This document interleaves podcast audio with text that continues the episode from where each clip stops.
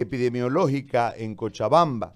Doctor, yo lo saludo primeramente.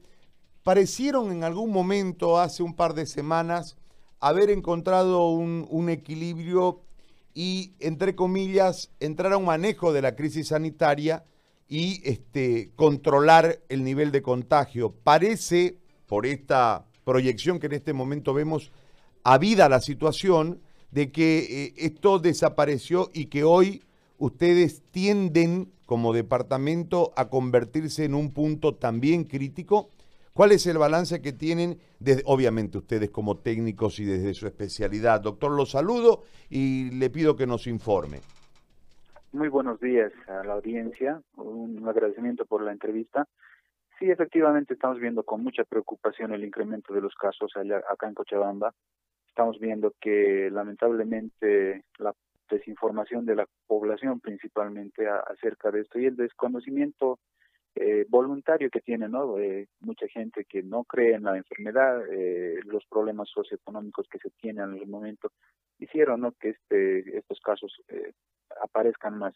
Obviamente en el trópico estos últimos días hemos recibido mayor notificación y nuestros récords de fallecimientos también se han registrado allá en el trópico lamentablemente en los grupos que se consideramos de riesgo, adultos mayores principalmente, y algunos con patologías eh, o comorbilidades, como los llamamos, no patologías crónicas que sobrellevaban estos pacientes.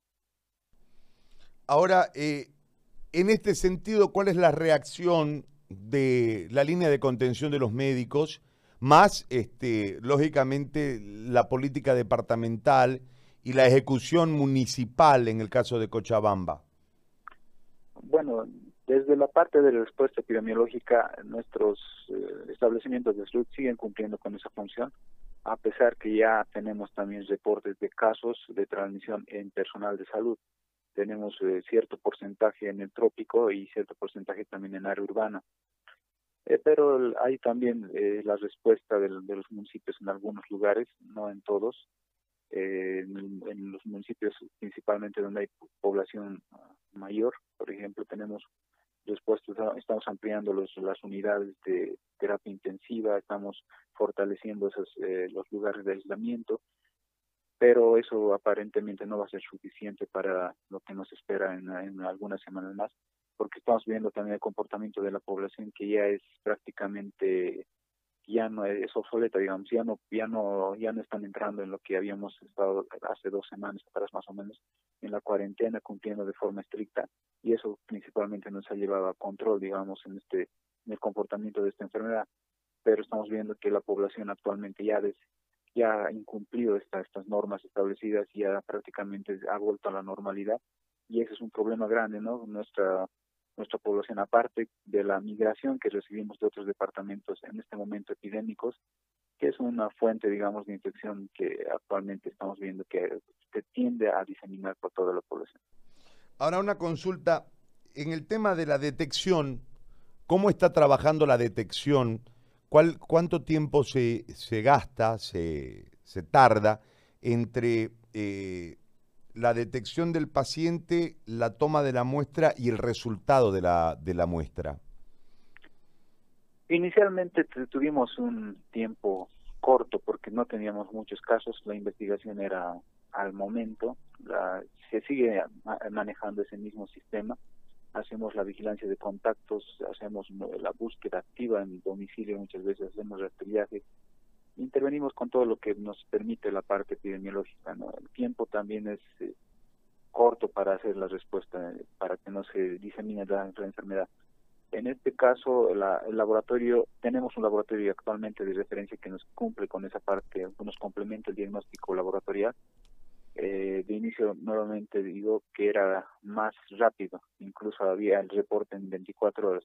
Ahora, por la por la cantidad de muestras que recibe el laboratorio muchas veces tarda, ¿no? Como todo laboratorio 48 horas en entrega de resultados. Pero eso, eh, mientras tanto, nosotros seguimos conteniendo la parte de vigilancia, con la parte de vigilancia epidemiológica y el control que se debe realizar.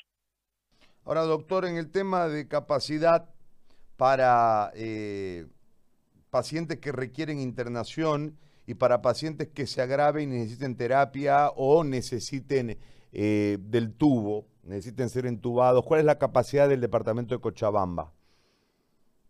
Bueno, estamos llegando al límite de nuestras capacidades a pesar de que se amplió, digamos, la respuesta en terapia intensiva.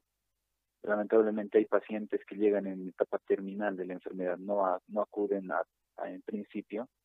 Eso es lo que nos dificulta, prácticamente llegan directo a terapia intensiva y algunos que se complican, los que estaban siendo manejados en aislamiento hospitalario, también requieren de terapia. Entonces, el Hospital Viena, por ejemplo, ha, ya, ya ha superado su capacidad incluso.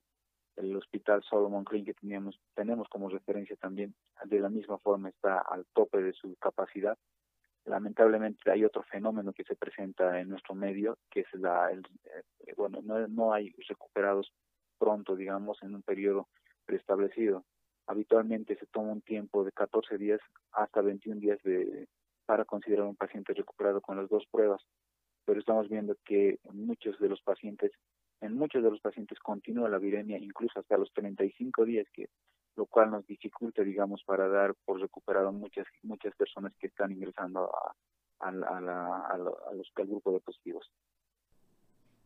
Bueno, este, yo le agradezco, doctor, nos, nos suma una preocupación más a lo que está ocurriendo eh, en el país cuando parecía que Cochabamba había encontrado una calma. Yo le agradezco por, por esta información, ha sido muy amable, doctor, que tenga un buen día. Gracias. Muchas gracias, El doctor Rubén Castillo, responsable de la vigilancia epidemiológica en Cochabamba.